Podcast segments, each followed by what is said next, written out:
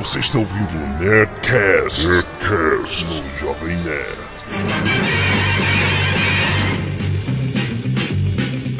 Spider-Man, Spider-Man, does whatever a spider can. Landa, landa, landa, nerds! Aqui é Alexandre Antônio, o Jovem Nerd. E o Ed Brock, pra mim, sempre foi Dolph Lundgren. Aqui é Carlos Volto e o Homem-Aranha vai ser uma merda. Que isso? Meu Deus, Eu tenho Que que falar mal isso, pra baixar a expectativa e baixar a expectativa de todo mundo. que é o Mario Abad, o Fanatic. Viva Bryce Dallas Howard, continua gostosa como sempre. Aqui é o Rex e eu fiz o Homem-Aranha no City of Heroes. Aqui é a Zagal e agora eu comprei um fone da Surcam. e agora vai. Quero ver. Pois é, então hoje nós vamos falar, obviamente, sobre Homem-Aranha. Hoje, sexta-feira, data da estreia do Standcast. Homem-Aranha 3 nos cinemas, propaganda de graça, mas vamos ver, coisa de nerd, nós adoramos. E vamos falar sobre o universo do Homem-Aranha nos quadrinhos, focando justamente o que está sendo mostrado no filme. Venom, Homem-Areia, Uniforme Negro, Gwen Stacy, quem são essas personas e de onde elas vieram? Eu acho que a gente não devia indicar o filme não, sabe por quê? Porque ninguém anuncia essa merda desse filme com a gente. Tem um pôster, uma camiseta, um ingresso pra gente sortear. A gente vai falar sobre o Homem-Aranha em geral e você decida. Se quiser ir ver o filme, você vai. Se não quiser, não vai, cara. Tem coisa passando na televisão.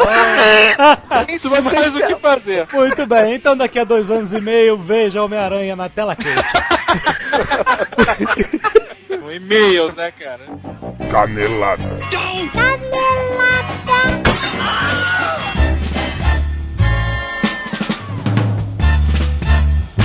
Muito bem, vamos ler nossos e-mails. Sim, antes nossos recados. Sexta-feira passada, muita gente, né? A gente já esperava, né, que fosse acontecer, né? Pessoas com tochas e é, pedras na, na nossa sacada. Exigindo nossas cabeças porque não teve Nedcast. Mas, ah, bom, fazer o que? O negócio está crescendo nós temos que cuidar de todos os cantos do Império, né? É verdade. Teve milhões de comentários, muito mais do que o Nedcast normal, deu muito mais audiência. É, a gente tem que fazer isso mais vezes. É verdade. Mais algum recado? Sim, temos um recado. É que dia 25 de maio é um dia de. um dia daqueles que as estrelas se alinham e algo acontece, cara. É mesmo. Porque É dia verdade. 25 de maio de 2007, 2, 2 e 5 é 7, 2007, 2 mais 9 não, não, não tem nada a ver. é, estreia Piratas do Caribe 3. Isso. Até aí morreu Neves. Mas nesse mesmo dia, veja você, é aniversário de 30 anos da estreia do primeiro filme da trilogia clássica de Star Wars. Exatamente. E além disso, é o dia da toalha. É verdade. O que é o dia da toalha? Explique para as pessoas. O dia da toalha é o dia que os fãs do Douglas Adams, do Guia dos Mochileiros das Galáxias, Exato. resolvem comemorar, celebrar não a morte dele, mas ele em si, o autor. Ele morreu no dia 11, semana que vem. Aham. Mas as pessoas, para não ficarem tristes de toalha na mão, fizeram comemoraram duas semanas depois. Então por isso que acontece dia 25. Então, nerds, quem for ao Rio de Janeiro, ou quem estiver no Rio de Janeiro e vai assistir Piratas do Caribe, onde nós vamos assistir, Aham. leve sua toalha, hora bola. Exatamente. Tire fotos com você e sua toalha no dia da toalha. Isso a gente não tá inventando, não. Isso acontece no mundo inteiro. É, a gente tá na aba. Exatamente. É um evento internacional e a gente vai na aba. E, por favor, façam parte do evento e mandem suas fotos para o Jovem Nerd do dia da toalha. Assim, você não pode esquecer a sua toalha. Douglas Adams deixou isso claro. É uma É coisa claro, eu sempre. importantíssima. O Jovem Nerd tá de prova no meu carro, Exatamente. sempre sem uma toalha. Exatamente. Muito antes de você conhecer Douglas Adams, já tava lá a toalha, cara. Você vê, tá no inconsciente. Então vamos lá. Ah, vamos aos e-mails de voz. Olá nerds, aqui quem fala é o Jean, 18 anos de Aracaju e esse é o meu primeiro e-mail, mensagem de voz, o que seja. Eu gostaria de falar que eu adoro o programa de vocês e que esse último Nerdcast sobre o Caverna do Dragão foi excelente, realmente remeteu a velhas emoções na infância. Eu gostaria também de deixar que fiquei um pouco decepcionado por não ter divertindo no Nerdcast nessa última semana. Bom, espero que o Nerd Soul compense. Bom trabalho, adoro o trabalho de vocês e may the force be with you. Olá, pessoal do Jovem Nerd, tudo bem? Aqui é a Fernanda Tebas do Guarujá. Tô mandando essa mensagem porque faz tempo que eu não falo com vocês, né? E assim, embora eu não tenha escrito nem falado mais nada, eu continuo acompanhando o programa de vocês. É, queria dar os parabéns mais uma vez. E assim, uma coisa que eu queria falar, que tá difícil de engolir, eu concordo com a Zagal até agora, é aquela história do carinha que levou a mina pro motel e ficou brincando com os botõezinhos. E disse que depois, quando não tinha mais nada para fazer, ele resolveu ouvir Nerdcast. Tipo, na boa, Nerdcast é muito legal, adoro vocês, mas pô, tinha que ouvir no motel? Brincadeira, né? Então tá, um abraço pra vocês e é isso aí. Tchau, tchau.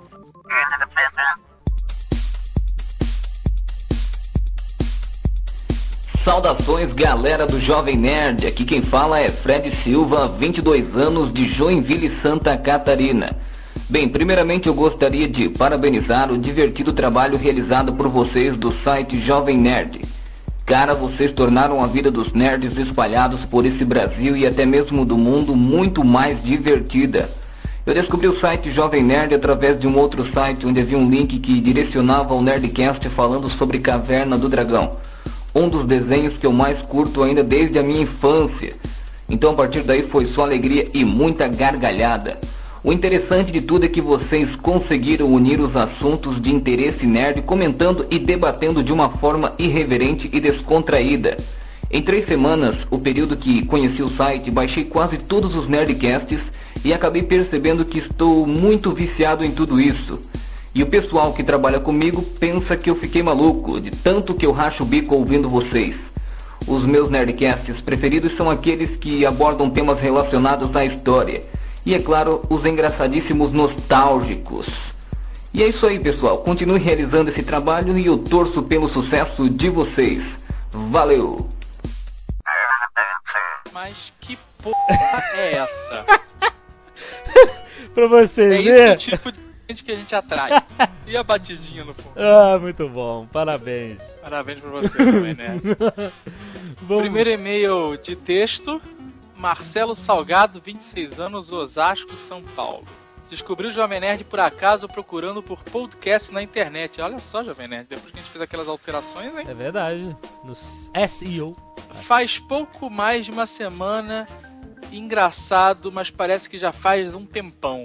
O Nerdcast soou tão familiar e essencial para mim que não demorou muito para que eu constatasse uma verdade tão óbvia quanto desconhecida sobre mim mesmo. Eu sou nerd, afirma ele. Dizer isso há duas semanas seria um absurdo e soaria como Sanafabit, traduzido para filho da mãe na legenda. Mas depois de doses diárias de Nerdcast, soa como mais pura correta descrição do que eu chamava de amante da cultura pop. Um, um eufemismo inconsciente, claro. Quero deixar meu muito obrigado pela pílula vermelha, amigos. É incrível como uma coisa que poderia ser taxada de fútil, de besteirol ou de perda de tempo pode ser tão pode ter tanto conteúdo. Sim, fala do Nerdcast. O penúltimo sobre 300 é uma aula que não tive nenhuma faculdade. Sem falar nos outros sobre história, cinema, etc. Acadêmicos que se curvem a vocês. Olha isso, que isso. Olha só, que coisa, né? Absurda. é cultura útil, sim. E também, se não fosse, whatever. Ai, meu Deus. Jun Kimura, Japão. Tem uns nerds no Japão, né? Uma galera. Tomara que sejam melhores do que moram no Brasil. Para de fazer piada interna. Virei fã e ouvinte de todos os dias, desde a primeira vez que meu amigo Peter. Petrelli? Me, ap- Petrelli? me aplicou o Nerdcast. Isso é, é papo de viado, não? é, é aquele código. Meu né? amigo Peter me aplicou o Nerdcast. É, é aquele, aquela galera, né? Tu já sabe. É. Depois daí não parei mais de matar de tanto rir com vocês. Pois bem, eu trabalhava em uma fábrica que faz telas de TV pra Sharp. Trabalhava no período noturno, onde graças a Deus não tinha chefias pra perturbar. Era eu quem abastecia os setores com peças que iriam ser usadas no dia. Até então, eu tinha acesso aos escritórios dos cabeças, pois tinha que usar a máquina copiadora. Pois uma noite eu tava lá, xerocando aquelas porras de papéis, cascando o bico de rir escutando vocês. Daí eu olhei pro lado e vi um microfone ligado numa caixinha na parede. Muito curioso, eu fui dar uma fuçada na bagaça quando vi um botãozinho escrito All. Apertei esse botãozinho e falei um oi, que acabei escutando ecoar pela fábrica inteira. Daí veio a cagada, pensei, vou aplicar o Nerdcast na fábrica inteira. Corri na minha mochila, peguei meu cabo auxiliar do iPod, que usava as caixinhas de som, pluguei ele na parede e coloquei bem na parte que o mané espatando grita Foi muito hilário. Até aí, no dia seguinte, foi a notícia que eu fui despedido. Puta merda. O responsável me disse que eu tava sendo mandado embora, não pelo ato de ter aplicado Netcast, mas porque os manés da fábrica não sabem trabalhar, ouvir e se cagar de rir ao mesmo tempo. Naquela noite teve uma das produções mais baixas dos últimos meses. Mas de boa, já arrumei outro trampo, tô sossegado. Meu amigo que trampa lá ainda me mandou um e-mail falando que os japas lá perguntam agora o seguinte: Nani Neruto Casto? O que é Nedcast? Que historinha é essa, né, cara? Cara, isso tá muito esquisito, cara. merda, caramba, vou te contar. Nerudo Casto é Nerdcast? Nerudo Castro é Nedcast. Nerudo é nerd no Japão. Seria. E na fábrica de televisões da Sharp tem um botão escrito All. E todo mundo entendeu, né? O Nerdcast. Menos esse cara que perguntou. Daniel Henrique S. Cavalcante, 22 anos, Porto Alegre, Olha, Porto Rio Grande Alegre. do Sul. Existe outro país dentro do Brasil. Isso, nós nunca vamos contar onde é. Mas não é São Lourenço nem Juiz de Fora. Nem Rio de Janeiro. Muito bem. Enviei este e-mail para dizer que a Wizard lançou o box da série DVD e junto com ele o Animated Series Handbook. Ele está. Handbook. Tá, tá escrito Ah, errado. porque falta um B, né? Difícil. É, Animated Series Handbook. ele está se referindo ao Caverna do Dragão. Foi o tema do último Netcast. O livro contém uma aventura, Beneath the Blade of Sword Mountain, bem como a ficha dos personagens principais, incluindo a Uni e o Vingador. Aí vem ah, detalhes técnicos, whatever, é tudo set. Não, ele fa- são ele- clássicos. Não, é só pelas classes, né? Ele falou que o Hank é um Ranger, o Eric é um Cavalier, Diana é um Acrobat, Presto é um Magician, Sheila é um Thief e o Bob é um Barbarian, tudo level 7. O que eu acho muito improvável. Ontem eu recebi, a gente recebeu um e-mail Ah, é, de um cara que acessou o site da Wizard. ah. E aí eh, o site da Wizard tem uma frase do dia, né? Ah, Fica sim. A gente recebeu vários E ontem- desse. Isso, mas a frase de ontem, qualquer que seja pro dia, não importa, era We hate Uni 2. É, exatamente. Porque a Wizards comprou né, os direitos da TSR, que era dona dos direitos do, do Dungeons and Dragons. Igor Ferreira Santos, Niterói, Rio de Janeiro. A canelada é a seguinte. Eu não me lembro quem comentou que o Tiamat, ou a Tiamat, era uma deusa e o pessoal começou a rir, a rir falando que Tiamat não era fêmea, foi o que eu falei. Ah, é, não era fêmea de forma nenhuma, e ainda mais com aquela voz. Digo que Tiamat realmente é uma deusa. Só que o nome real dela é Takissis, deusa dos dragões. Ela é uma deusa evil do mundo de Dragonlance. Ela possui outros nomes como Dragon Queen, Whatever. Nilat the Corruptor e Whatever para todo o resto. É, e sobre a voz que vocês começaram a rir, imagina um dragão, uma dragona. Que pariu, né, cara? Eu, tinha uma, eu conheci uma garota que o apelido dela era Dragonzord. eu conheci uma que era Satangos. E isso é mais interessante que esses e-mails, né? tá demais, né, cara? Vou te contar.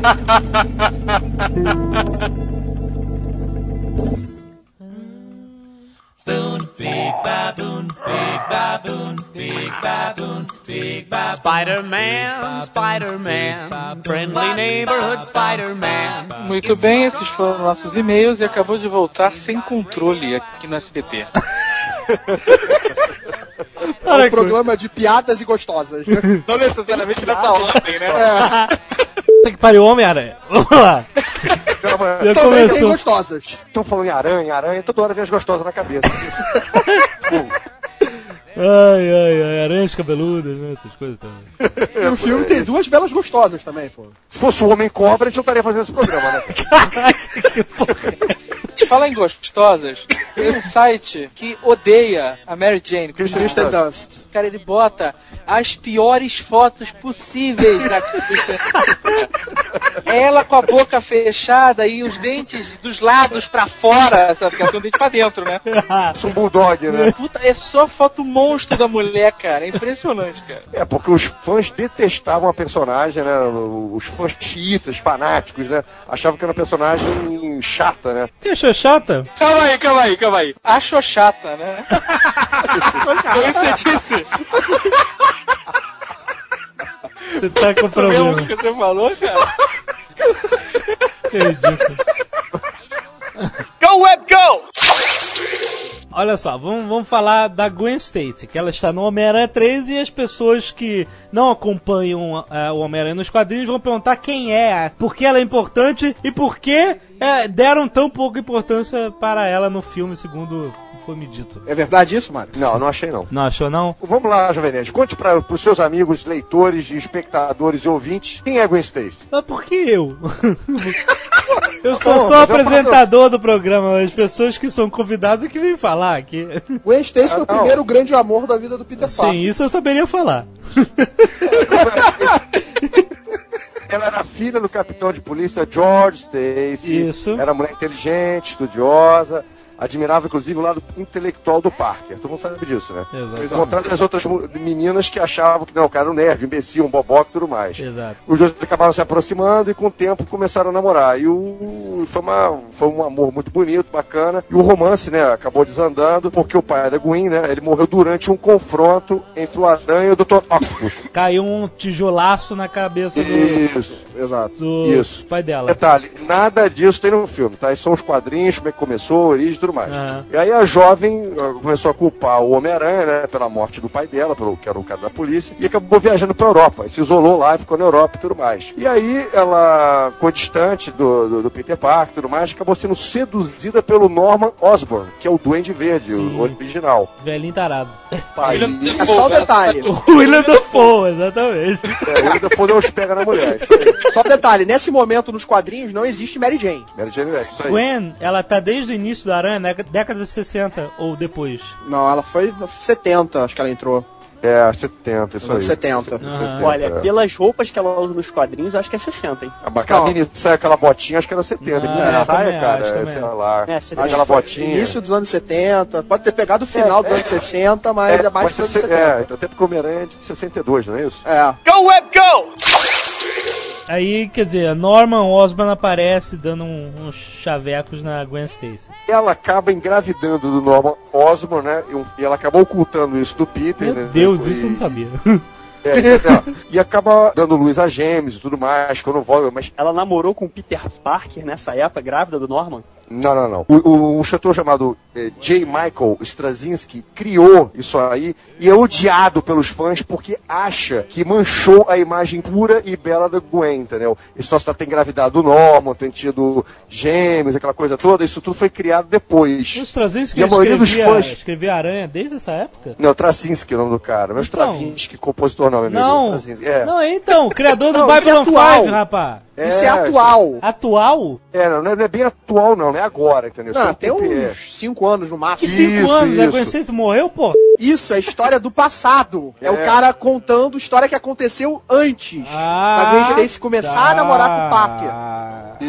Isso, Tipo entendeu? aquele, aquele flashback do Lost, né? Estamos na Isso, é um flashback. É é? Os caras os caras não têm muita criatividade. Aí, e vamos inventar que a mulher ficou grávida do Norman e teve filhos? Legal, beleza, entendeu? Então. E aí vamos trazer os filhos e fazer eles vilões agora do Homem-Aranha? Isso. Gwen Stacy ou a Bryce Howard teve dois filhos do Bob Peru, é isso que vocês estão me dizendo. Isso. a cabeça desse Straczynski, né? Desse engraçado maluco, que né? nos quadrinhos todo mundo se conhece, parece uma província, entendeu? É. Tanta mulher pro cara pegar, ele pegou a Gwen Stacy, o Peter Parker, inimigo do Deus. Osborn, por Agora, aí o original dos anos 60, ela não ficou grávida do Norman, não teve nada disso. E ela acabou sendo morta, inclusive, pelo Duende Verde, que atira ela, né? Todo mundo sabe aquela cena que, que foi feita no primeiro filme, mas que era, que era pra ser a Gwen, né? Mas eles não botaram no filme, que ela e o Homem-Aranha não consegue salvá-la, e ele acaba carregando isso dentro dele, junto com aquela coisa do tio Ben, e tudo mais, é mais um trauma do Aranha. Isso é nos anos 60. Esse maluco. pescoço, não é isso? Mas ele fica, tem aquela coisa na culpa dele, Porque ele joga a teia, ele pega prende a o pé dela. mas Ele não é sabe se ela já injustiçado. tava morta ou se ela morreu quando ele travou ela. Mas pera lá, naquela revistinha do Alex Ross, que ele faz aquele Amazing, aquela série O da Marvels. Marvels. É o Homem-Aranha Isso. que era o pescoço dela. Ele taca a teia, pega no É, mas, é, mas, é, mas é uma outra versão também. A versão original dos anos 60 fica a dúvida. Ou seja, não existe legista, né? Ah, mas lembra-se que isso foi nos anos 60. Então isso ia sair dos anos 60. E lembra que Nova York nessa época era polícia corrupta. Então era Anos complicado. 70, 70. go, Web, go! Os fãs ficaram loucos que a Gwen Stacy era adorada, né, pra todo mundo. E aí, quer dizer, entra a figura da Mary Jane que já existia, né? Mas era um personagem mais afastado, né? Só que eles colocaram a Mary Jane no, no lugar do, da, da É, o que, que acontece? O Sam Raimi, o nosso amigo maravilhoso Sam Raimi, diretor, cineasta do filme responsável pelos três filmes do Aranha, ele quando fez o primeiro filme, obviamente, que o estúdio sempre pensa, vamos fazer 250 filmes, mas isso não quer dizer que vão ser feitos, porque pode dar errado o primeiro, dar com os burros da água, não vai ter segundo tão, tão cedo. Aham. Então, tipo assim, eles planejam, vamos fazer 300 filmes, vamos, beleza, mas vamos ver o que vai acontecer. Então, nesse primeiro, ele tentou botar coisas mais atuais possíveis para ficar parecido com os quadrinhos que estavam sendo vendidos na época. Tipo, não as histórias estavam acontecendo naquele momento, mas o que ficou mais forte na cabeça dos fãs. Que era justamente a Mary Jane, né? Porque o Homem-Aranha ah, namorava ela já há bastante tempo, depois casou, teve filho, aquela história toda. Então, era melhor botar aqueles elementos, aqueles elementos mais próximos do quadrinhos, entendeu? Que Até porque- contar uma história mais antiga.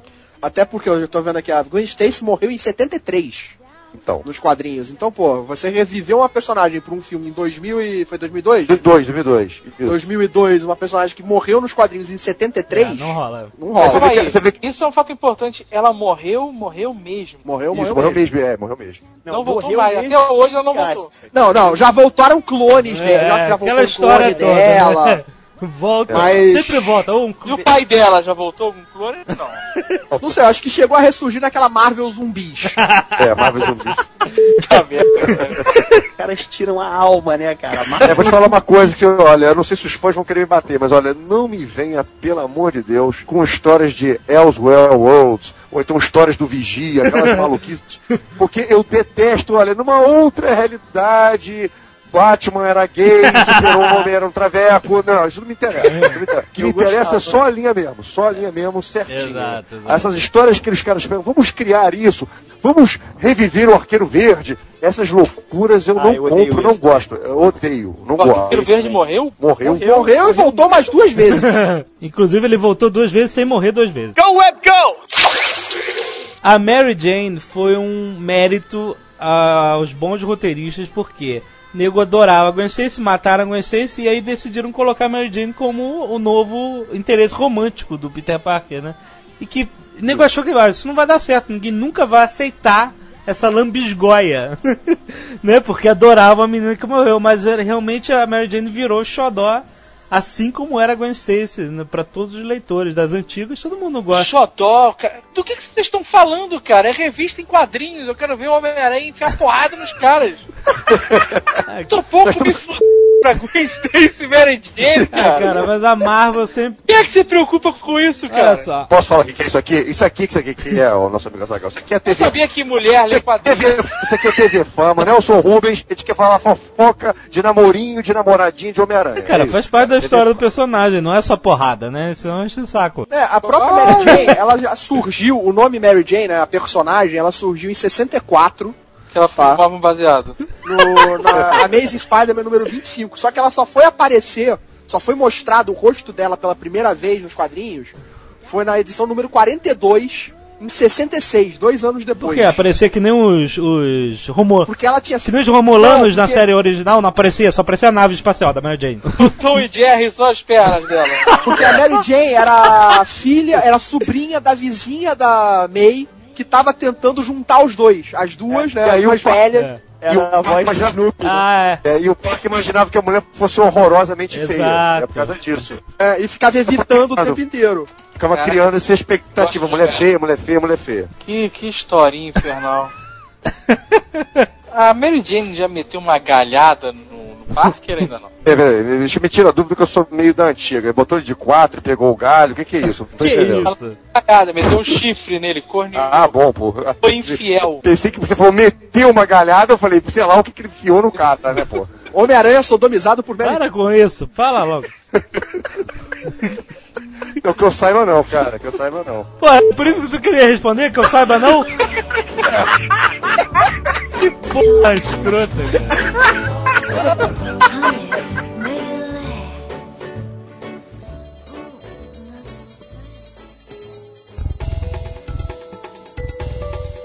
Vocês não acham que aquele caçador seria muito melhor do que isso? Craven, né? O Craven, né? Muito bom. É. Não, mas é o problema? Não, fazer a filmagem daquela, daquela história, a última caçada de Craven ia ser maneiro. Um vilão que usa um colete de De leão, leão. não é qualquer coisa, cara. O cara tem o problema- personalidade. O problema do Craven é que ele é um cara humano, assim, ele é um cara, tipo, treinado, não ia dar muita ênfase num filme. A galera quer ver os vilões mesmo, aquela coisa porrada. Mas ele usa um colete de leão, cara. É. Na real, Cara, o. Craven, ele tem uma parada de um soro que ele usava. Imagina o trabalho que é você caçar um leão e arrancar a pele da cabeça dele inteira a ponto de fazer um colete, cara. o colete do Craven, o olho é do tamanho de um pé. Ai, ai. que pegou. Era bordado aquilo, não era de verdade. Bordado, cara é gay mesmo, então, né, cara? O cara é gay mesmo, bordado, ele bordava. Go, web, go! Flint Marco, né? Vou começar com o mais fraquinho, Homem-Areia. Flint Marco. Caim, Caim Marco. Não, Flint Não, Marco, é é o Flint Flint Marco. Juggernaut. Flint Marco. É, Marco Juggernaut. Eles são parentes? Não. Teve Ele é primo do Norman Osborn. É? Tá vendo? É, é o que eu falo pra você, cara. É uma vila. Apesar de em determinado momento adotar o nome o Marco, Homem-Aranha não é parente do Caim Marco. É sim primo do Norman Osborn. Olha. O primeiro Duende Verde. Bem, ele teve uma juventude difícil, você sabe, ele foi abandonado pelo pai, aquela história toda, acabou se envolvendo com crime organizado, entendeu? Acabou sendo preso e foi levado pra aquela prisão, como é que é, não é isso? Ilha Hiker, que acho que é a prisão. É, Riker. E aí ele fugiu da, penitencia- da, da, da prisão, né, da penitenciária, e caiu numa praia que tinha uma areia que foi irradiada com, com um reator lá experimental. Essa areia radioativa Olha aí. se mesclou no corpo dele e ele passou a ser uh, composto desse material. Foi isso no, no- Não, é. nos quadrinhos não foi pra uma prisão na França? Não, pelo que eu sei, nos os quadrinhos que eu tenho nacionais foram isso. Eu ouvi falar no especial do site Jovem Nerd, que eu li, diz que ele foi pra prisão na Guiana Francesa, eu acho. Não, Polinésia Francesa. Que aconteceu com ele na mesma época que aconteceu o Godzilla. Explodiu uma bomba atômica na Polinésia Francesa e É. quando nasceu o Godzilla, nasceu o Homem-Areia. Mas essa ilha Hiker, mas essa ilha Hiker não é a ilha da Guiana, cara? Então deve ser isso. Tem uma prisão pra meta-humano, que é a... Agora eu não lembro o nome, acho que é a Rocha, a Uau. Mas ele não é meta-humano, ele era um cara normal. É, então... Então era a ilha Hiker mesmo, hein, cara? Gente, eu sei que vai ter opção de loucos aí, fanáticos, querendo corrigir a gente. Eu só sei que o cara foi parar numa areia radioativa e aí acabou sendo se mesclando com aquela coisa toda e acabou virando o Homem-Areia. Afinal, É, só- sabe que quando você encontra algum material radioativo, você vira um super ser, ele não morre. É, pois é. E aí ele é capaz de se recompor sem dano, super força, uma coisa toda. Mas né? ele não- acabou brigando com a aranha várias vezes, É. ele sempre quebrou a cara. Mas nada né? além disso, ganhou. né? Ele nunca teve nenhuma grande saga. Ele nunca foi um grande- criminoso. Ele chegou até uma época a virar herói. Isso, ele fez parte dos Vingadores, se lembra? É, ele chegou uma época é. a virar herói. É Isso. por isso que eu não leio quadrinho. Mas aí depois ele teve a- mente dele manipulada pelo, pelo mago, né? E se tornou vilão de novo, né? Ó, ele já fez parte do Sexteto Sinistro, que era aquele grupo que tinha o Octopus, Era- que fazia parte do Mistério. Era Octopus, Duende Verde, Electro, Craven, que depois foi substituído pelo Duende Macabro, e o Rino. É, e ele e o Quarteto Terrível também. Era o Mago, Zardilosa, Medusa e ele. Seis não deu certo, foram pra quatro. Não, né? é- Vai diminuindo. Imagina, por que, né? Esses, e, e será que eles têm uma assessoria de marketing pra inventar esses nomes? Ó? Vamos ser o Quarteto Terrível pra enfrentar o Quarteto Porque o Fantástico. quarteto fantástico, né, cara? Então, exatamente. Go, web, go! Teve uma época que ele se fundiu, ele virou o Homem Barro, quando ele se funde com o Homem Hídrico. Ah, é, espetacular, né? Muito bom. Tendo o cheiro do Homem-Barro. Ai, ai. Ele trabalhou com a Silver Sable, que é a. Ele era um barro, fazia vasos. No Ghost, cara, no Ghost, cara. Vai ter me mudo lá. ai, ai. Foi nessa época que ele trabalhou junto com os Vingadores. Ele era um homem barro. Vem cá, ele, por acaso o Homem-Areia, ele usa aquele golpezinho de jogar areia nos olhos dos seus inimigos, não? Só, Não, porque ele- só não, quando ele faz parte dos Vingadores que ele é herói, não podia fazer isso. É, porque é jogo sujo e ele não pode. Aí jogava só barro, jogava só barro. É, contra as regras. Go, Web, go! Ele ficava gigante, essas coisas como aparece no filme? Ou... Nunca vi, cara. Não, Não me lembro lembro também. gigante, Porque não. ele nunca teve. E tinha, tinha- não, tinha uma coisa nos quadrinhos sim, que ele mudava a densidade dele. Não, a densidade Mas sim. gigante, com, com- com um dinossauro, eu nunca vi, cara. Olha, Não, pra você ter uma ideia, ele já se misturou numa aventura que ele tava com uma doença que o corpo dele tava se transformando em vidro. Ele teve uma transfusão de sangue da Betty Ross, do Ross? Hulk. Puta que pariu. E foi uma época em que ela ficou transformada em uma estátua de vidro. Meu Deus do céu. Por isso que o Azagal não lê quadrinhos. O que, que esses roteiristas tomam, cara? Cara, Agora olha posso só. explicar uma coisa? Ah. Quando vocês é, verem o Homem-Areia gigantesco, imenso, na última cena do filme, que tem a batalha final... Para lá, eu de vou contar. é spoiler. Isso não é spoiler, isso não é... A é última, nada, eu já é sei que ele tá vivo na última cena do filme. Ah, para, cara. Não, não existe. Ah, não, o vilão sempre morre no final. Ah, mas, morrer, ah, né, mas eu já Não tinha montado todo o filme na minha eu cabeça pelos trailers. filmes. Quer matar a franquia, é matar o vilão do filme. Acabou, Não, não, tem é- continuação, não... Posso contar isso aí? Isso tem a ver. É uma homenagem do Sam Raimi aos filmes de monstro. Porque ele é um cara que adora filmes de terror. Então, aquela a cena que vocês vão ver, vocês vão se lembrar do Godzilla, justamente. É uma homenagem aos filmes antigos de Godzilla e tudo mais. É uma homenagem do Raimi, que é um, um- um amante de filmes de terror e tudo mais. Ele construiu a cena daquela forma pra homenagear uma coisa que ele gostava quando ele era criança. Então, por isso que ele tem aquela, aquele tamanho imenso e acontece aquela coisa toda, por causa disso. Eu vou te contar como se derrota o Homem-Areia. Toda vez, o Homem-Aranha parece que não aprende isso. É só tacar uma caixa d'água na cabeça dele e acabou. Pronto. Ou 150 gatos, né, cara?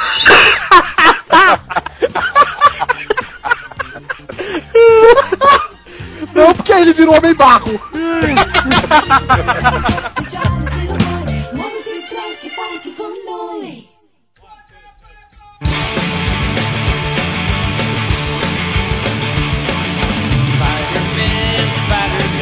Harry Osborn e Duende Verde. Cara, eles não acertam no Duende Verde. Por quê? Você acha que ficou muito ruim? O cara parece um skatista, um snowboarder. Mas, cara, coisa, olha não- só, comparado ao primeiro, eu achei ótimo. Não, Também primeiro- acho, concordo, concordo. Concordo, foi- concordo. parecia Power Ranger, pra dizer que eles estavam falando de ficar mexendo na cabeça. Entendeu? Cara, é porque, assim, esquisito, né? Fazer aquela forma do Duende Verde dos quadrinhos no filme, né? Ia ser, ia ser meio esquisito a máscara, não sei como é que eles iam fazer. Eu já falei aqui, tô sendo repetitivo, mas quando eu vi uns esboços do Duende Verde pro primeiro filme, Feito pelo Alex Ross. exato, o Duende Verde era fodástico, cara. Concordo. Aí eles resolveram fazer uma armadura escrota pro Dafoe. Esse é o problema. Eu vou explicar qual foi o pensamento do Raimi, né? Falou assim, pô, a- aquela roupa é maneiríssima. Mas se o, se o Homem-Aranha tem a super força, der um supapo na cara do cara, Acabou. o ca- o cara não vai aguentar. Então tem que botar aquela armadura porque ele vai cair, vai dar com os cornos, vai bater com a cabeça, mas- toda aquela coisa toda. É, mas Isso ele- ele explica no começo do filme, quando ele coloca o Osborn tomando aquele soro e ficando forte. Aí já tinha uma justificativa pra isso, porque até aí o Homem-Aranha usa o colando também, tanto quanto ele. O que não acontece no 2, que o Dr. Octopus só tem aqueles braços, mas toma uma porrada pra cacete na cara do Homem-Aranha e continua bem, né? Não, não tem problema. Então a gente vê que se eles tivessem pintado a cara do Tava resolvido o problema, né? Go Web Go! O Harry Osborn nos quadrinhos, filho do Norman, como no filme. Isso. É rico e tal, poderoso amigo do Peter Parker, amigão dele. Calma, teve uma relação complicada com o pai, por isso que ele teve, foi, ele tomou drogas, né, coisa que não acontece no filme, mas acontece nos quadrinhos, e foi uma inovação na É, época, porque o código Ele- quadrinho não queria, e o ele Stan tomou Lee bateu o drogas? pé. Drogas, é drogas. drogas. Drogas! Tóxico, tomou tóxico. Ah, e, e o selo não queria, né? O- Isso, e aí o Lee bateu o pé e foi uma inovação na época, entendeu? E E aí. ele acabou ficando, ele acabou ficando maluco ele quando descobriu as, as identidades secretas do pai dele, né? Isso é nos quadrinhos. E do Homem-Aranha ficou É, mais maluco ainda e assumiu os equipamentos do pai e se tornou um novo Duende Verde pra se vingar, né? Mas Nos ele. quadrinhos ele se casa, ele tem filho. É, ele teve Isso um depois, filho. depois, calma, depois. calma. Aí depois ele acabou ficando. com- eh, Ele foi cuidar, você lembra aquele psiquiatra, é o Bartolomeu, alguma coisa? Você lembra? Tinha um psiquiatra Samson. dele. Não, que esse Bartolomeu, que foi o psiquiatra dele, depois tentou roubar os equipamentos do Duende Verde né, pra si. Mas aí depois, durante uma luta com o Aranha, ele acaba morrendo, o Bartolomeu, entendeu? Que aí deixa o Harry amnésico. Aí o Harry acaba esquecendo aquela coisa toda. E aí ele assume as empresas do pai, acaba acaba se casando com a Liz Allen, que eu me lembro disso. Isso. E teve um filho que era o Norman Jr. Isso. Mas depois ele acabou voltando de novo a assumir a identidade do Duende. E ao ingerir de novo a fórmula do Duende Verde, ele morreu. Só É. nos quadrinhos foi assim. Não, é porque assim, o, o Duende, quando morreu, o Duende era o vilão mais clássico do, do Homem-Aranha, né? É, é, morreu, ficou sem. Quer dizer, ele veio suprir numa uma vontade É, editorial, né? E das pessoas, E um né? apelo fanático dos fãs também. É, né? de trazer o Duende Verde de volta e nada melhor. Botou o filho na coisa, tomou o soro. O super soro ficou maluco, que o super soro, né, tinha aquela coisa de deixar o cara doido. Só deu certo com o Capitão América, né? É verdade. É verdade. Na revista em quadrinho, o Duende Verde, ele era deformado ou ele usava uma máscara de duende mesmo só? Usava uma máscara. Era que máscara. era, não deformados, um dos dois. O único o deformado Harry que Osborn- houve foi uma época no Duende Macabro durante Isso. a saga Inferno. Nesse filme novo, vocês vão ver várias coisas do quadrinho como foi no primeiro filme, só que um pouco diferente, mas pra se encaixar, entendeu? Eu acho bacana, essa coisa da amnésia do Harry aparece no filme de algum momento, e explosão e coisa. Não da maneira que é nos quadrinhos, mas tipo assim, foi a maneira que o Raimi fez pra poder enfiar isso tudo e, e continuar a narrativa da história sem atrapalhar o segmento que ele pensou pro filme, entendeu? Isso é É, bacana. sutil, né? É, isso, acho- isso acho que eu acho que tem que bater palma pro cara. É por isso que eu gosto tanto do, do terceiro filme também. Acho o segundo melhor, mas gosto bastante, porque da mesma forma que ele foi enfiando as coisas no primeiro, no segundo, pô, legal, essa cena aqui é isso, uma homenagem a isso. Essa cena aqui da lata de lixo, com a roupa do Homem-Aranha aqui na lata de lixo, é aquela historinha tal, só que um pouco modificada, mas é aquela história. Então o fã que leu vai ficar feliz com essas coisas, com essas referências. Eu lembro que nos quadrinhos a morte do Harry Osborn foi tão maneira, tão emocionante que Foi. até ultrapassou o meu ódio pelo Sal Buscema que desenhava na época. Isso a gente comentou no, no Conan, no, no Nerdcast do Conan, que eu odiava o Sal Buscema, desenhava Homem-Aranha muito bom. O John Buscema Jr. Era o John Buscema Jr., que era na verdade o Sal Buscema. Eu não lembro exatamente da história, mas eu lembro que eu gostei muito. Ele, como é que é? Ele sal, ele acaba salvando o Peter, né? Ele tava naquela loucura toda, ele arma uma confusão do cacete e ele mesmo acaba se to- tomando consciência da merda que ele fez, salvando o Peter e morrendo. Não foi uma coisa assim? Não, ele toma uma overdose dos produtos, Ah, né, da- tá. como ele toma, exagera nos produtos, É assim, na é. química e morre de overdose, da forma Isso. modificada. Mas ele salva o Peter em alguma coisa, não tem um negócio desse? É, ele no final ele acaba meio que perdoa ou deixa pra lá a desavença que ele tinha com o Peter. Não, ele pede desculpa, né? Ele me perdoe. É. né? Morre na ambulância com o Peter né, segurando a mão dele. E no filme tem coisas que lembram, que parecem, que eu não vou contar, entendeu? É, não precisa contar, já contou, filha da Não puta. contei nada, não contei nada, não disse que ele vai perdoar, que ele vai fazer nada disso. Eu tô falando. Ó, se for pra ser quadrinhos igual, o filme igual aos quadrinhos, tem que aparecer no final, depois da morte do Duende Verde. É. Eu já tô falando aqui, o Norman Osborn, o Harry Osborn morrendo, É. tem que aparecer o Norman no enterro. Ah, que ótimo. Mas aí, depois que o Duende Verde morreu, veio mais uma vez os fãs. Ah, agora estamos sem Duende Verde de novo. Aí inventaram. Não, do- não, porque na hora que ele morre, no velório dele aparece o pai. Aparece? Aparece. Ele já tinha voltado nessa época? Ele volta aí, ele reaparece aí. Ele não tinha reaparecido. No velório do filho. Ele não tinha reaparecido só depois da saga do clone? Isso eu não me lembro, não, isso eu não me lembro. É. não. Tanto que a saga do clone, o final da saga do clone foi. Ó, voltou o Norman Osborn. Depois de É, eu acho que foi isso mesmo, acho que tá certo no Jovem Nerd, é isso aí. Acho que é isso. Porque depois da morte do Duende, do segundo Duende, pessoas queriam o Duende de volta e eles inventaram o Duende Macabro, que era o ladrãozinho que entrou no Quer laboratório dizer, lá. Duende Verde, cara, se bobear, teve quatro. Teve o primeiro, depois teve o Harry, depois teve o Bartolomeu, o Hamilton, que foi o terceiro. Duende Já Ma- teve um quarto, Teve né, o cara? Halloween. Que foi o Phil, o, o Phil Urich.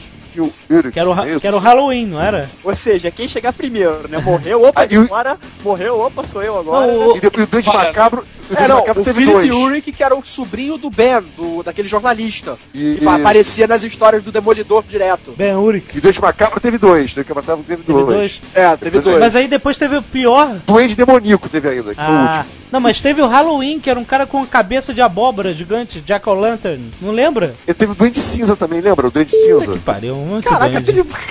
Bom, depois de tantas merdas, caras. Qual é que é o problema? Os caras matam o personagem, todo mundo adora, aí ficam criando 500 mil versões, pra ver se consegue enfiar, É. pô, vamos continuar, vamos continuar. Isso, e temos que faturar, né, cara? Ninguém quer faturar, né, cara? Mas, Não, é, às vezes eles fazem simplesmente uma magia voodoo e trazem de volta o cara dos mortos. Exatamente. Como foi com o Octopus. Exatamente. Isso. Mas aí, quer dizer, acabaram, riscaram tudo isso e agora o Norman nos quadrinhos está de volta, tararel, não morreu, aquela coisa toda, né? É, Daqui a Quadrinhos. pouco o, o Norman Osborn vai ter reencarnado num dos filhos do Peter, que vai crescer pra matar ele. O Harry Osborn tinha um cabelo ruim no quadrinho, né? Tinha. Mas o pai também tinha. É de Eu família. nunca entendi qual era, da- qual era daquele cabelo. Era um cabelo listrado, na verdade, né? Não, cara, isso era daquela época de quadrinhos que, pra você poder reconhecer o personagem, tinha que dar um detalhe marcante. Aí se você via que aquele cabelo era do Mas- Harry, aquele cabelo Mas era eu do ficava Osborn, tentando né? imaginar. Red Lock, Olha né? só, é. eu ficava tentando imaginar na realidade como representar aquele cabelo listrado. Era um cabelo muito ondulado, era isso? Não conseguia entender. Então ele era meio careca, cabelo, meio careca, cabelo, meio careca, cabelo. Snoop Dogg Dogg. Só que de lado, né?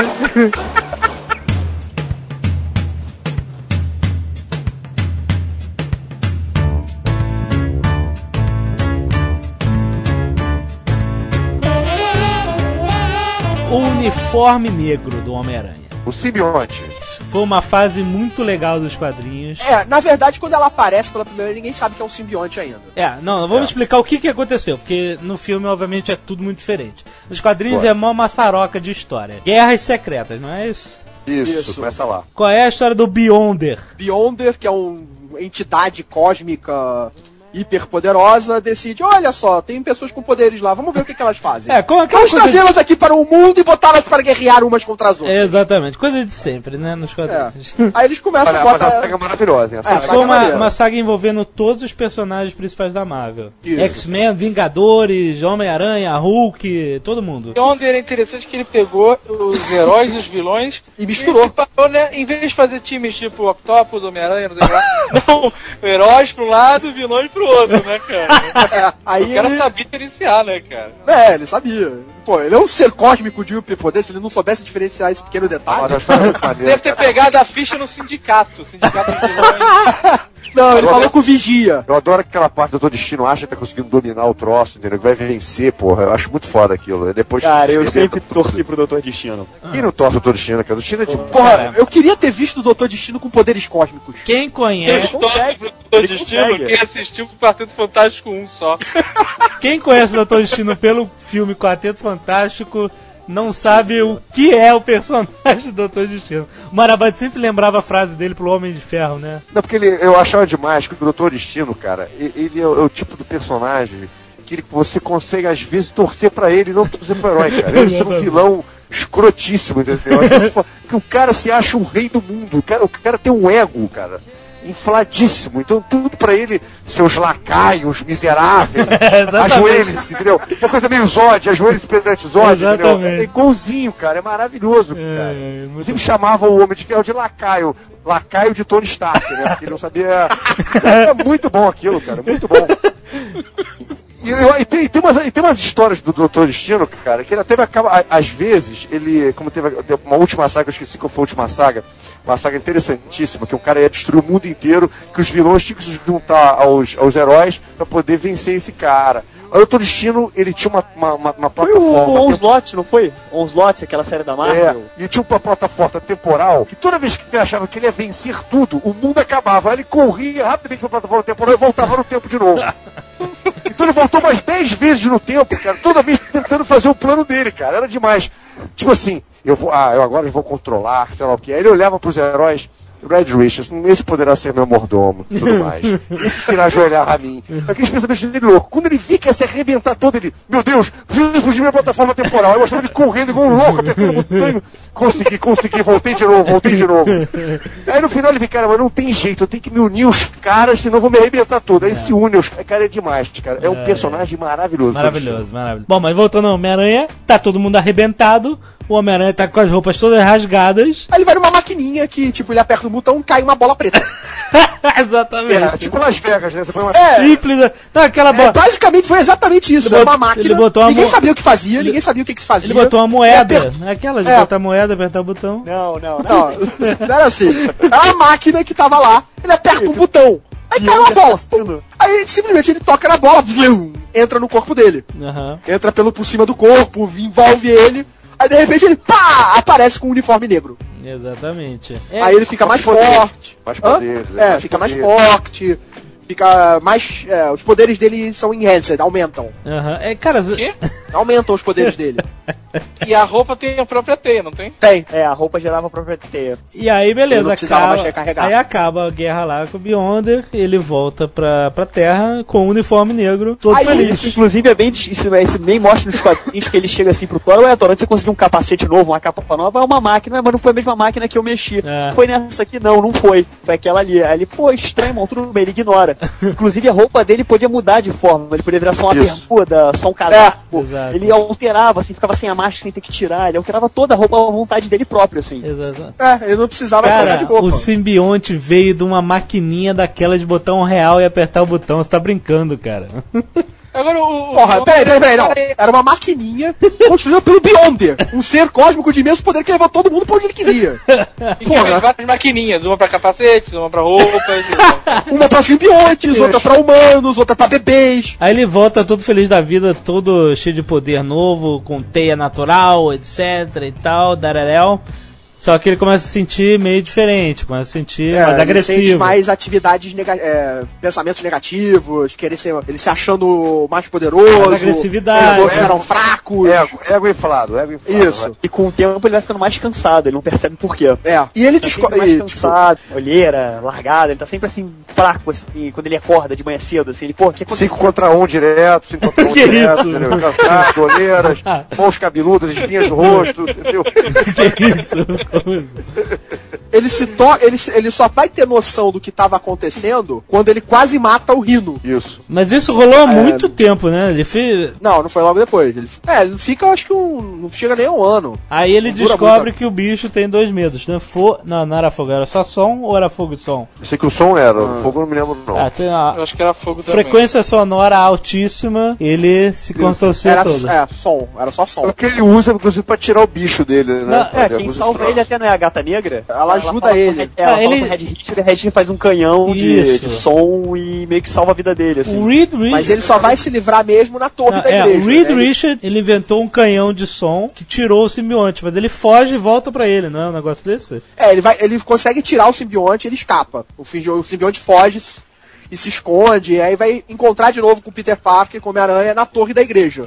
E aí eles vão brigar, ele vai conseguir se livrar por causa dos sinos. Não, mas aí ele tava... Aí o simbionte some. Ele tava com o simbionte no corpo, ele foi pros sinos pra tirar. Eu acho, é, acho que foi isso, acho que foi isso também. Ele chegou lá também. porque começou a badalar o sino, ele o bicho se contorceu tudo, ele tirou, e ao mesmo tempo... Aí a gente vai falar do Ed Brock. É, mas só um detalhe, nos quadrinhos não é imediatamente que aparece o Ed Brock. Vai levar aí uns anos, vai passar uns dois anos até que o Ed Brock apareça como Venom. Mas, ah, mas o Ed Brock ele, era, ele é apresentado né, como um repórter bem sucedido do jornal concorrente ao Clarim Diário, onde o Peter Parker trabalhava, que era o Globo Diário, entendeu? É, como fotógrafo.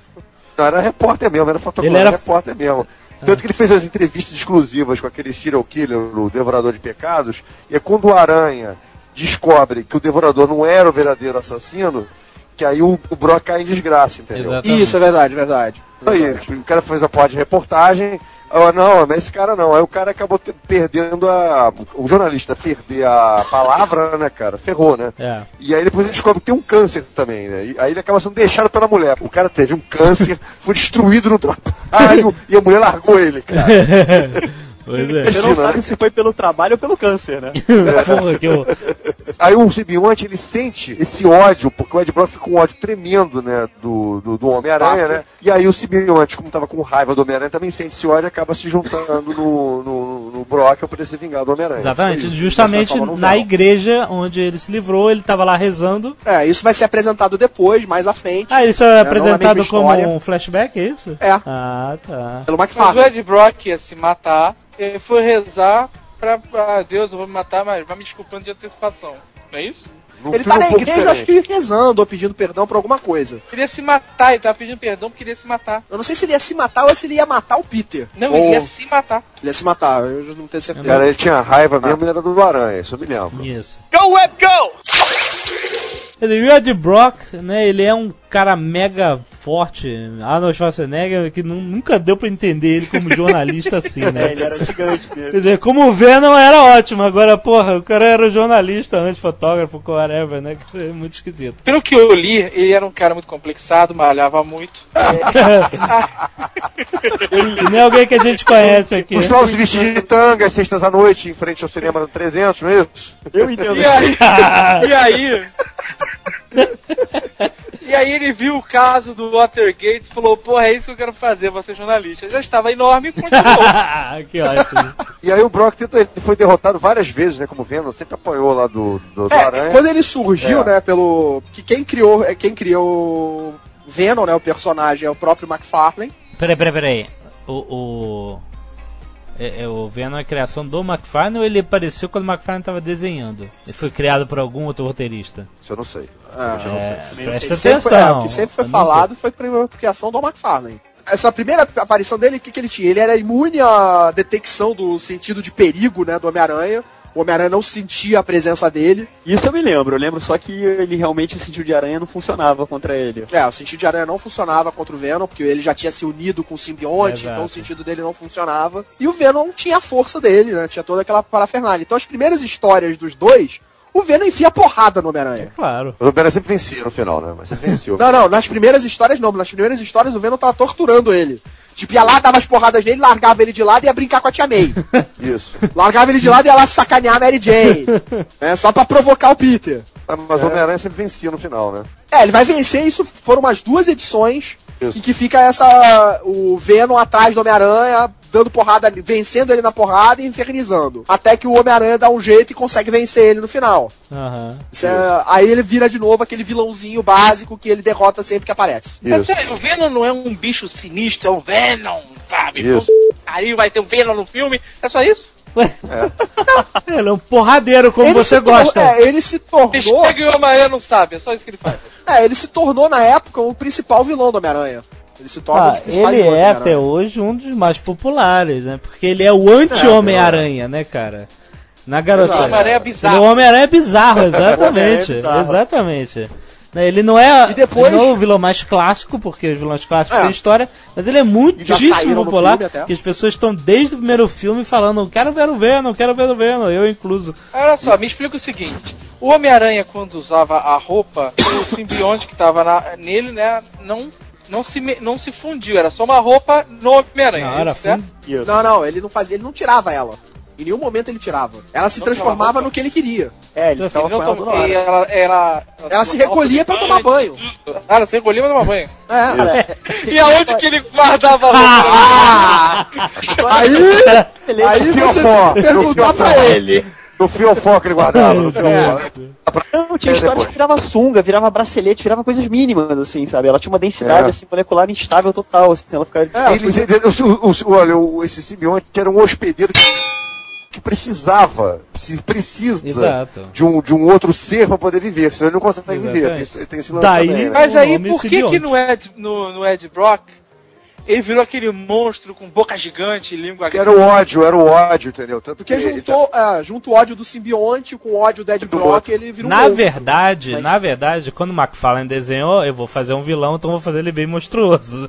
Aí depois eles inventam, é, ah, é o ódio e tal, não sei Mas a, quê. nas primeiros desenhos do McFarlane, por exemplo, ele não tinha aquela boca cheia de dentes bizarros. Era uma- a boca era até normal. Os dentes eram normais. Aquela língua de cobra. né? É, É, ele tinha uma língua um pouco maior, mas não era nada tão estilizado como depois é, não, virou. depois ele foi ficando cada vez mais Cada vez mais monstruoso, bizarro. É. dentes Mas, pra aí, todos os mas ele continuou sendo uma roupa? Sim. Não, era. Não, era ele era, era parte dele. Não podia ser removida. É, ele virava a Só roupa o, dele. o Brock, só que o- a, a diferença, a diferença do Brock pro, pro, pro, pro Peter Parker é que o Brock gostou Adorava. Então ele queria ficar com aquela porra o tempo todo. Era diferente do Peter Parker que recolhia, fazia, acontecia.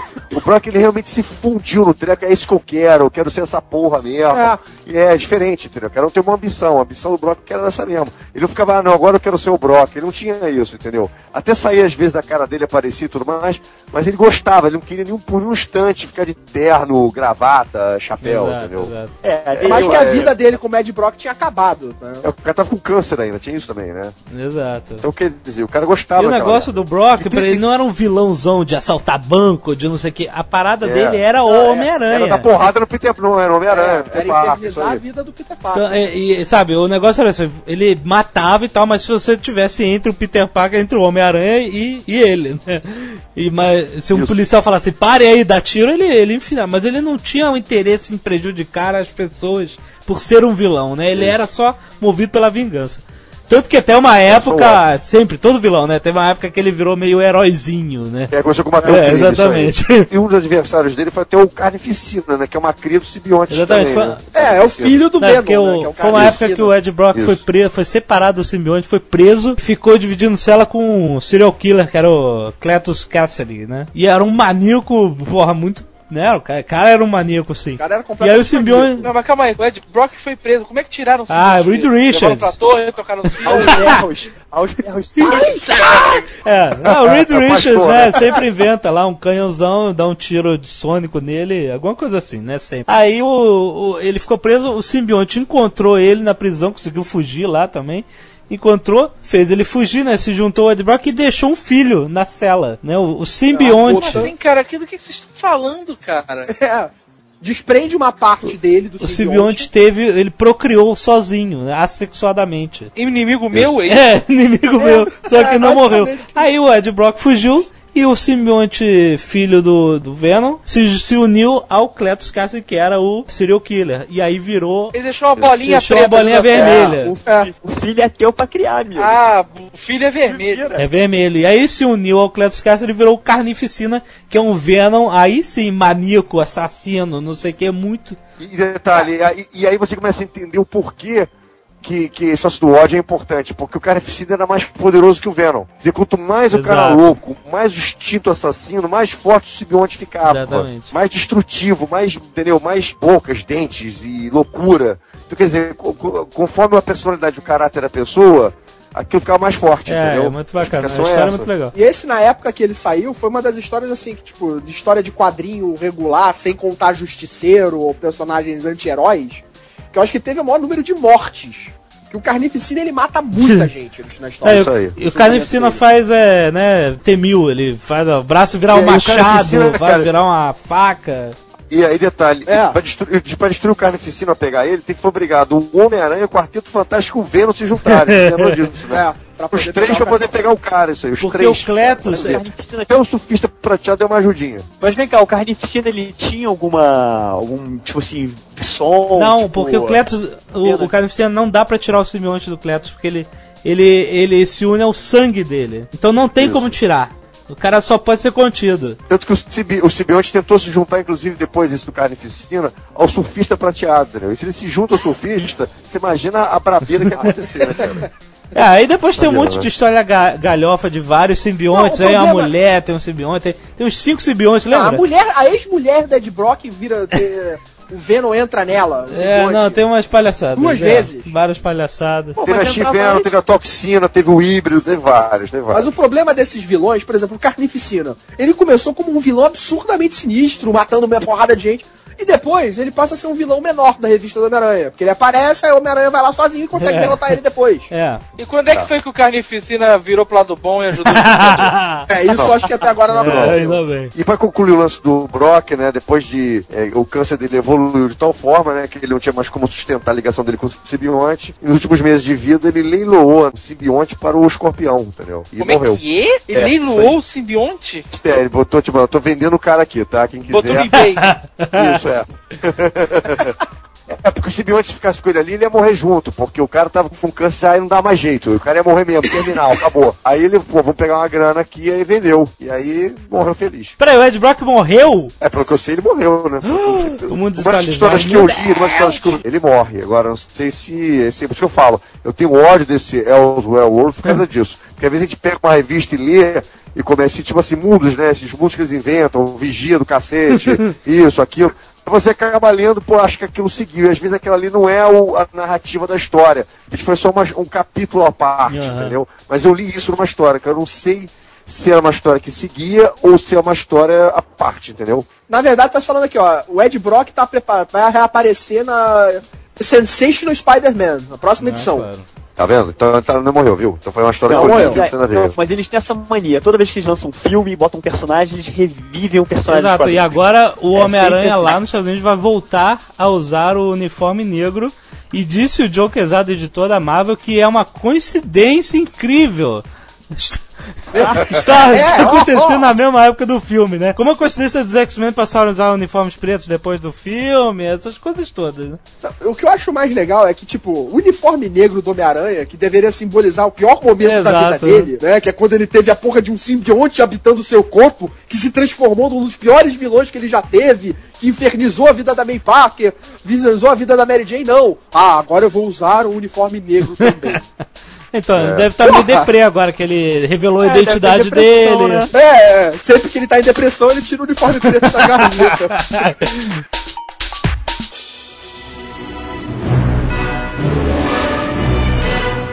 No, na revista de quadrinho, o Ed Brock é um cara saradão e tal. E o que, que ele tem a ver com aquele filé de borboleta do Topper? cara? Agora vamos lá, agora vamos Peraí, lá. peraí, vamos peraí. lá, lá, agora, agora- deixa eu explicar, cara. Olha, eu, eu, sei que às vezes a mudança. O Topper Grace chegou a ser cogitado, não sei se vocês sabem, bem lá atrás, para fazer até o próprio Homem-Aranha. Antes do teve Tobey Maguire. É, isso aí, chegou a ser cogitado fazer o próprio Homem-Aranha. Vou te falar uma coisa. o não, Topper. Grace. Não, isso aconteceu. O Sam Raimi. É, Ele é um bom ator, o? Topper Grace. Ele é. Bom ator, mas- rouba o filme totalmente, o terceiro filme. Toda Mas, cena que ele mas aparece, presta atenção. Mário, Mário, olha só, eu que E ainda. tem muito mais jeito de Peter Parker Pera no aí, colégio. pera aí, pera aí. Olha só, presta atenção. Eu que, que não vi o filme agora, neste momento, eu, eu hoje tava vendo com a história de Jovem Nerd o The, That 70 Show. Que é um sitcom que eu adoro, que é com o Topper Grace, o personagem principal. Isso. Ele é um varapau do cacete. Eu fico olhando assim, Isso. meu Deus, este cara é o Venom! Sabe, porque eu sempre imaginei uma Nosfaça negra o Venom, né? E aí, quer dizer, é uma coisa que na, na minha cabeça, antes de ver o filme, não entra. Mas vou te falar uma coisa também, cara. Mas isso é culpa do cinema de hoje. Porque Eu vou te falar uma coisa. mais os caras gigantes, entendeu? Falou, falou, falou. Falou, falou alguém que é pequenininho. Olha só, o, o Rex, pra quem não sabe, é o nerd mais forte do mundo que foi vestido de Leônidas pra estreia do 300. Tá aqui. Inclusive, quem quiser conhecer, eu tô na sexta-feira na Noite dos Leopardos. Foi mal, é, foi mal. Olha só, Te pega meio no. Mulheres, Me apresento como Ramírez o Bárbaro. Topper Grace Venom é como o Michael Keaton Batman? Não é não, não é. Não é, e vou explicar uma coisa. É isso que eu quero te uma coisa. perguntar, vai. Tobey Maguire também não tem corpo de Homem-Aranha. Eu acho que o Tobey Maguire é um ator de merda foda. Com isso. Eu acho, cara, ele só faz uma cara o filme inteiro. Agradeça a Deus que mais da metade ele passa de máscara. Que pariu, é uma cara de idiota do começo ao fim. Go, web, go! Topper Grace, cara, ele faz uma atuação tão boa, tão boa, que você acaba às vezes esquecendo as, fala- as falas, as tiradas dele. São engraçadas, ele, ele te conquista. E ele tem o mesmo tempo, mais ou menos, que o Homem-Aranha em cena, e ele rouba a cena. Você acaba sempre uh, ficando mais contagiado para Topper Grace. Isso foi meio que unânime em relação à imprensa. Muitos vão colocar isso, inclusive, vocês vão ler isso na sexta-feira em alguns jornais, revistas, vão estar escrito que o Topper Grace rouba o filme muitas cenas que aparece. Venom, quando ele aparece como Venom, ele aparece bem grande, ele aparece magricelo, tipo um Venom com febre, diarreia e coisa e tal. Assim. Ele aparece com um Venom Caraca. Não, ele não aparece, como, como os quadrinhos que ele não aparece. Não é entendeu? adianta parrudaço, não não. aparece. É. Ele tem o mesmo físico não do adianta, Homem-Aranha, né? basicamente. Isso, pra poder a porrada mais ou menos correr de uma forma meio que igual, né? Entendi. Mas nunca foi igual aos quadrinhos. O Venom sempre foi É, mais nunca forte. foi. É, mas é aquilo que o Noto depois voltou e falou. Depois que ele venceu a primeira vez, foi tão fácil vencer ele várias vezes depois sozinho, né? É, Quer dizer. é o básico, é, o básico de força, todo né? vilão. É o básico de É. todo vilão de quadrinhos. No- na origem do vilão, o vilão é o pior de todos. Ele é sempre aquele mais sinistro. Mas depois que ele já é derrotado a primeira vez, depois, ah, agora é fácil. É, mas derrotar o Venom é moleza, né, cara? Tu pega o telefone, liga pro Banshee. O Banshee já não faz nada mesmo, né? Assim, O Banshee não perdeu a Ah, nada, fica fumando cachimbo o dia inteiro na Ilha Moída, cara. Go, Web, go! O visual do Venom CGI ficou bacana, ficou ah, Ficou ou bacana. menos É, o- normal. O, que, o que acontece, o, pra mim, o problema do filme é o seguinte: o grande problema do filme é o seguinte. Foi muita coisa pra, pra fazer um filme só. Por que, que foi tão bom o segundo filme? Porque eles pegaram a história do. Octopus, que é uma história bastante rica, e desenvolveram bastante. Porque ao mesmo tempo tinha a história do Peter Parker, Jane, Exato. e tinha a história do Harry, Exato. que era o filho do doente. Então o filme, já, o filme só permite mais um vilão. Porque a saga do Harry, ela é. Com- começa no primeiro filme e vai até o último, nesse último. Ela se conclui agora nesse último filme. Então já tinha uma saga. Tem a saga do Peter Parker como Homem-Aranha e a Mary Jane, com a família dele, que já também vem no primeiro filme e chega até o terceiro. Então eles tinham que enfiar só mais um vilão. E no projeto original ia ser só o Homem-Areia. Mas aí vem aquele velho problema, né? É o último filme, vai fechar a trilogia, acabou, não vamos fazer mais. Aí os vamos agradar não os fãs, vamos É, isso. O Sam Raimi fala, acabou, tô vendo, só, só faço isso na minha vida, não- eu quero fazer outro tipo de filme, quero dirigir outras coisas, não vou conseguir ganhar Oscar fazendo Homem-Aranha, tenho que fazer outra coisa pra ganhar. Então, quer dizer, é o último. Aí, ninguém, então, já que é o último, vamos enfiar tudo, então, já que os fãs estão pedindo tanto tempo, Venom, Até Venom, Venom, talo, né? Vamos logo. então a gente enfia tudo. E aí, Então cara, fica aquela esse- coisa que parece que eles. Ah, pô, encheu o saco, vamos colocar o Venom no filme. Enfiaram a Ah, história do Venom ah, no ah, meio da trama principal. Isso. E tinha, e eu acho, eu vou, vou te falar uma coisa, já que iam botar o lado do negro do Homem-Aranha, tinha muito mais a ver manter o Venom e não botar nem o Homem-Aranha nessa história. Porque tinha a ver, porque você pegava o lado negro do Homem-Aranha, pegava o Venom, aí se encaixava perfeitamente, entendeu? Mas como o projeto original era o Homem-Aranha, eles não quiseram abandonar o projeto original, né? E aí o Homem-Aranha sai perdendo nessa história. Ele aparece num filme de vez em quando, e some durante meia hora e vai aparecer só depois, mais isso, uma é, vez. mas isso é um pouco Isso é ruim, ruim. porque você acaba roubando um bom personagem, assim, Isso, uma boa ênfase num vilão, pra você Isso. ter outro, e você acaba tirando essa Isso. diminui a, a sei lá, o Perfeito. destaque de um pra outro. E ficou horrível isso, cara. Perfeito. Não, não graça. Perfeito, perfeito. Agora tem uma coisa, e detalhe, e eles criaram uma trama nova pro Homem-Areia. Isso que eu acho bonito no filme. E a, trama é tão legal, tão legal, que dá pra fazer uma- um desenvolvimento danado. Porque como eles fizeram no Dr. Octopus no segundo filme, se vocês repararem bem, os vilões do Dr. Octopus, ele tem um motivo nobre, né? Então, um motivo, ele, ele não é um vilão, não é um assaltantezinho, um bandidozinho. E é a mesma coisa com o Flint Marco. Eles não botaram ele como um bandidozinho que fugiu da penitenciária, não. Eles põem o cara com um motivo nobre. Ele está fazendo aquilo por algum motivo. E que você acaba até entendendo o motivo dele. Você acaba se afeiçoando o personagem. Pô, mas isso não é meio ruim, assim, porque É você péssimo. criar Péssimo, uma... você, sente, você sente falta dele. do vilão. falta dele. Isso. Mas, não, mas aí, aí eu vou entrar num outro, numa, outra, numa outra coisa depois. Só pra poder falar sobre o fechar o lance do Homem-Aranha. Você acaba sentindo falta, porque quem faz a esposa dele no filme é a Teresa Russell, aquela atriz. E ela só aparece no filme por um minuto. Um, um rosto tão conhecido. Então você fala, poxa, essa mulher vai aparecer de novo. Não, não aparece mais. Então, quer dizer, então você, você perderam muito, perderam muito por causa disso. E aí o personagem fica perdido. Agora, o Sam Raimi acabou dando um final digno pro Homem-Areia. Talvez foi uma maneira Agora- de compensar. Qual foi a outra pergunta mesmo, é, Rex, que você tinha feito agora? Ah, cara, eu tô com muita coisa, eu não lembro o que eu falo. Ah, você tá falando o seguinte, ah, o do vilão ser bonzinho. Cara, se você pegar pra, pra, pra parar pra pensar, o Sam Raimi, desde o começo de assumir o projeto, ele queria dar a cara dele ao filme. Não era possível no primeiro filme, porque o primeiro filme tinha que agradar os fãs, os produtores estavam em cima, era um diretor assim, relativamente novo, pegando uma, uma franquia muito forte, que chegou a ser pensado em entregar pro James Cameron, aquela coisa toda. Então o Sam Raimi não pôde botar bem a cara dele totalmente no primeiro filme. No segundo ele começou a botar um pouco mais, naquela cena estilo Evil Dead no, no hospital. No terceiro, ele finalmente consegue botar quase a cara, tem muito humor negro no filme, aquele humor negro que vocês vão lembrar bastante do Evil Dead 2, do cara cortar a mão, do Ash, né? Isso tem bastante no filme. Inclusive o Azaghal vai ficar muito feliz porque tem referências ao Tony Maneiro, do Embalo do Sábado à Noite, Ah, referência à cultura. É, tu vai adorar, da cultura pop, referência ao professor Aloprado do Jerry Lewis. É o humor, é o humor, mas dentro daquele humor negro que o nosso amigo Raimi gosta. Então ele criou um filme que é uma verdadeira tragédia shakespeariana. Por isso que ele não botou os vilões como vilões. É, um- é é um filme chupado, assim, de toda aquela coisa de, de, Shakespeare, que um conhece um, que o tio, um é tio do outro, um matou o irmão do outro, um, quer dizer, é é uma coisa meio shakespeariana com uma dosagem de Freud. Que é a dupla personalidade do Harry, aquela coisa do freudiano aí de piano. Você reparar bem, todos os personagens principais do filme, eles não têm problemas com os pais. Peter Parker é órfão. A Mary Jane tem problema com o pai dela, que acha ela é um bêbado, que tratava ela mal. O pai do Harry acha ele um fraco, um idiota. Então, quer dizer, tem essa coisa do pai e filho, desde o primeiro filme. Então, é um filme que tem é por isso que eu acho que Homem-Aranha é a melhor adaptação dos quadrinhos feita até hoje. Me permitem, eu fico chateado fãs de Super-Homem, fãs do X-Men e outros mais. Porque ele não é só um filme de super-herói. Ele deu muita ênfase às ações humanas. Não só a eu aventura. com você por isso, porque ele humanizou os personagens, ele não deixou os personagens presos às décadas que eles eram. O Lex Luthor do novo Super-Homem, cara, é totalmente preso na década de 70, sabe? Isso. Não, ele humanizou, ele trouxe os personagens mais próximos, ele deu uma ênfase na história, no passado. Isso foi bem dividido nos filmes. Por isso que E fez mais sucesso com todos. E o que eu acho lindo nesse terceiro Homem-Aranha, que é uma linha muito tênue que separa o herói do vilão. Porque quando o Peter Parker começa a fazer as besteiras, que começa a virar aquela coisa do lado negro, simbionte e tudo mais, ele, ele quase se torna um vilão no filme. Então aí você fala assim, mas quem é o verdadeiro herói? Quem, é- quem é uma linha muito tênue. O, o- tipo assim, uma escolha errada pode marcar sua vida pro resto da vida, entendeu? Pode te marcar isso. E o, o- o Peter Parker quase faz essa escolha. Por um pentelésimo ele não faz.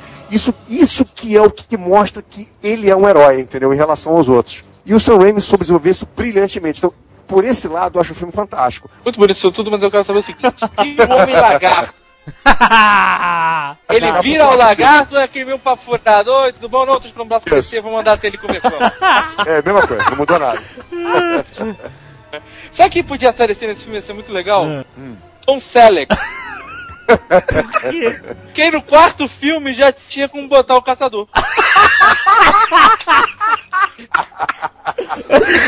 excelente, excelente. Excelente. Go, Web, go! Aí vem aquela velha história, né? Acabou de fazer o filme, o filme ficou pronto. Eles estão esperando que dê aquele mega boca sucesso. Como foi? Os dois, primeiros- os dois primeiros filmes renderam, renderam o primeiro e o segundo filme juntos, e na bilheteria americana e do mundo tudo junto, um bilhão e 600 milhões de dólares. Parabéns pro Sam Raimi. Pra tu ver. Então eles é que só, só o filme, fora, obviamente, bonecos e outras coisas mais, games e outras coisas. Então eles estão esperando que faça o mesmo sucesso. Aí já pensou aquela história, vamos fazer um 4, 5, 6 filmes. Cara, o estúdio quer fazer 50 filmes. Eles não querem fazer só 4, 5, 6, querem fazer 300 filmes se puder. É claro, enquanto vai tá dando dinheiro? pagando. É, ó, tá dando dinheiro, vamos fazer. Mas aí vem aquela velha história, né? O Sam Raimi, tipo assim, ah, pode ser que eu volte, pode ser que eu não volte. O elenco, o elenco mesmo, Tom Maguire e companhia, não quer voltar sem o Sam Raimi, aí fica aquela dúvida. E o Sam Raimi agora disse que quer dirigir o Hobbit. É que essa é hora de dar aquela valorizada, né, cara? É, tu segura, já que o contrato acabou, você assinou É. um contrato lá, lá, Isso. que, oito, seis anos atrás, pô, você não sabia se o filme ia dar certo, então você assinou por aquele valor baixo ali, pô, é, vamos lá, a gente vai te pagar isso pra fazer os três filmes. Tudo bem, Calma aí, eu cara. faço. Valor baixo não, o cara Tá. tá ganhando com salário de sindicato os três filmes, né, cara? Não, porra. tá, convenhamos que valor baixo é 10 milhões, tá? É. É, em valor que baixo. o filme- Em relação ao que o filme conseguiu ganhar, cara, é Exatamente. Eles estão levando É 10 peso, né? milhões. Peidinho, né, cara? Aí, pô, agora eles acabaram de ver, exatamente como o Mário falou. No primeiro e segundo já rendeu 1 bilhão e 600 mil. 600 milhões. É, 1 bilhão e 600 milhões. Bota que esse aí renda o quê? 800 mil. 600 Chutando alto. milhões. É, 800 Porra, milhões. O tá- Caquinho, é- ele tá meio atordoado com o valor. Ele tá meio perdido. 800 milhões. Porra, os caras vão assinar contrato de novo pra fazer mais 4, 5 e 6 por quanto? Então, mas aí gerou essa fofoca na internet, porque o nosso amigo Peter Jackson tá brigado com a New Line, vocês sabem disso, que detém os direitos do Hobbit. Então ele, ele queria dirigir o Hobbit, mas tá brigado com os caras, e o Sam Raimi, no caso, queria dirigir o Hobbit. Então, sugeriram essa troca. Quem, o que são os dois nerds mais bem-sucedidos no momento? nosso amigo Peter Jackson, nosso amigo Sam Raimi. Então o Sam dirigiu o Hobbit e o, e o Peter Jackson dirigiu o Homem-Aranha. Ah, Botar o. Tarantino fazendo Robin. E o Robert Rodrigues fazendo Homem-Aranha? Tá que pariu, cara. Não é uma fofoca, né? Sabe o que é? Produtor, sabe o que é? Eles ficam pensando, meu Deus, imagina se o Peter Jackson pegar o Homem-Aranha agora vai dar a cara dele pra outra próxima trilogia. Porque o Sam Raimi, né, a coisa cansa, né? A mesma coisa o tempo todo, né? Então quer dizer, é, a- os dados estão lançados, cara. O que vai acontecer agora depende né, de contrato. De dinheiro. É, De dinheiro. Dinheiro O pros Raimi- atores, dinheiro pra entrar na bilheteria. Agora o Sam Raimi tá de parabéns, cara. Tá de parabéns porque você não pode ver Homem-Aranha como um terceiro filme só. Ele realmente fechou todas as pontas dos filmes todos. Tio Ben volta de novo, muda tudo. Quer dizer, é uma trilogia, é uma história sobre. É, ele morreu no primeiro, mas é- aí nesse filme já diz que foi uma outra pessoa que matou, entendeu? Então eu junto os três filmes. Eu, eu, eu, trilo- igual o Senhor dos Anéis. São três filmes. São três filmes. É uma trilogia mesmo, entendeu? Ele, eu- você não pode ver um separado do outro. Go Web Go! Presta atenção, presta atenção. No segundo filme, antes de ver, eu, eu imaginei na- como é que seria o final do filme. Já com a imagem daquela cena de 30 segundos do passeio do Homem-Aranha, né? Pela cidade, que é pra te sabe, deixar empolgado no final do filme e tal. Aí eu, no segundo filme, imaginei, poxa, ia ser legal se o Homem-Aranha chegasse, a Mary Jane soubesse da identidade dele, ele estivesse no alto de um prédio, aí ele estivesse sem a máscara, e aí ele ouvisse, sabe, aquela cena de amor, aquele negócio, beijinho no final. E aí ele ouvisse um caminhão de bombeiro passando no negócio, botasse a máscara, e ela falava assim, you go tiger, go, sabe, vai tigrão. E aí ele pula pra trás. Tigrão é, é mas era a tradução era essa. e ele pula e aí e aí cai e vai se balançando e ultrapassa os caminhões de bombeiro. E eu imaginei isso e aí quando eu vi o final do segundo filme, eu fiquei louco no cinema olhando pra todos os lados e eu não tinha contado pra ninguém que eu tinha imaginado isso. Deu um ódio. Eu falei assim, Você, você, ima- você imaginou isso mesmo, Jovem? juro, juro por calma, Deus. Calma, jovem Nerd. Juro, eu Porque você falou que tem o, o- o amigo imaginário tem um final do 3 que você falou, ele gravou no celular. Não. Você lembra disso? É, eu exatamente. Eu, eu gravei, aí eu Você falou, o 3 vai terminar Exatamente. forma, Aí eu tô, aí- justamente porque eu fiquei tão frustrado de não ter contado pra ninguém. Então fala Aí agora, eu falei, eu não vi o filme ainda, eu, mas eu já gravei, o amigo imaginário tem gravado o meu final do terceiro filme no mesmo esquema da cena. Mary Jane e Peter Parker deram aquela briga toda e tal, e aí no final ele dá, ah, realmente tem, eu amo você, você me ama e tal. Aí ele fala assim, eu, a Mary Jane fala pra ele, eu quero sair com você, dar um passeio.